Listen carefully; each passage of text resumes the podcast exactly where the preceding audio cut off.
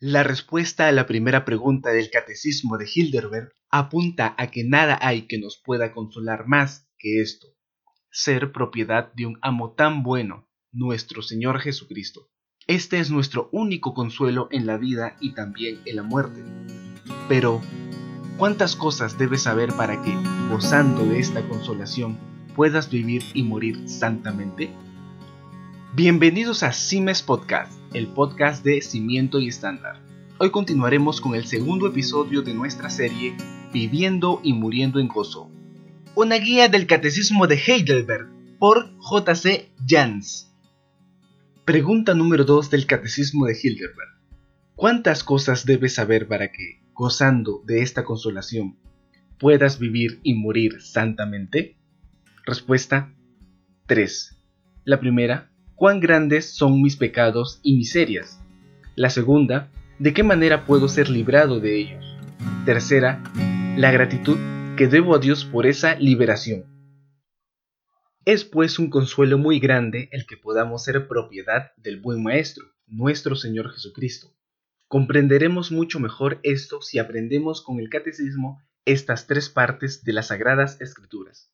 Primero, de nuestra miseria. Segundo, de nuestra redención, tercero, del agradecimiento.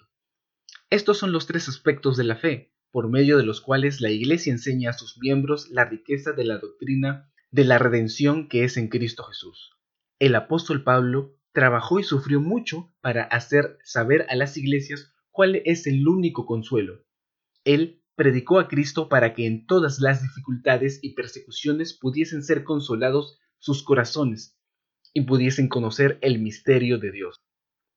Primero, las escrituras nos hablan de la caída en el pecado que vino a todos los hombres en Adán, y de las consecuencias y el poder del mismo. Ya no vivimos en el paraíso, sino en un mundo con toda clase de injusticia, dificultad, dolor y tentación.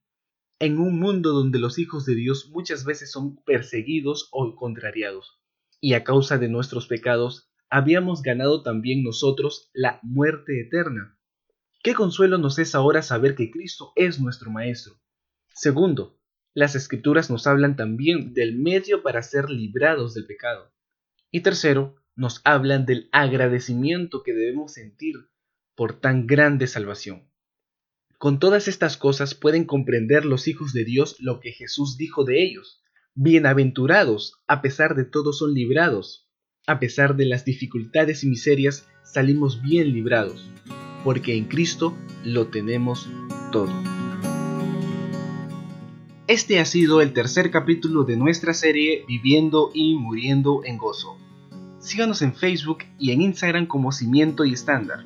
Entra a nuestro blog cimientoyestándar.wordpress.com. Suscríbete a nuestro canal de YouTube y suscríbete a nuestra cuenta de Spotify. No te olvides que puedes enviarnos un mensaje a nuestra bandeja de entrada de nuestro Facebook para pedir la versión bautista del Catecismo de Hildeberg hecha por Hércules Collins.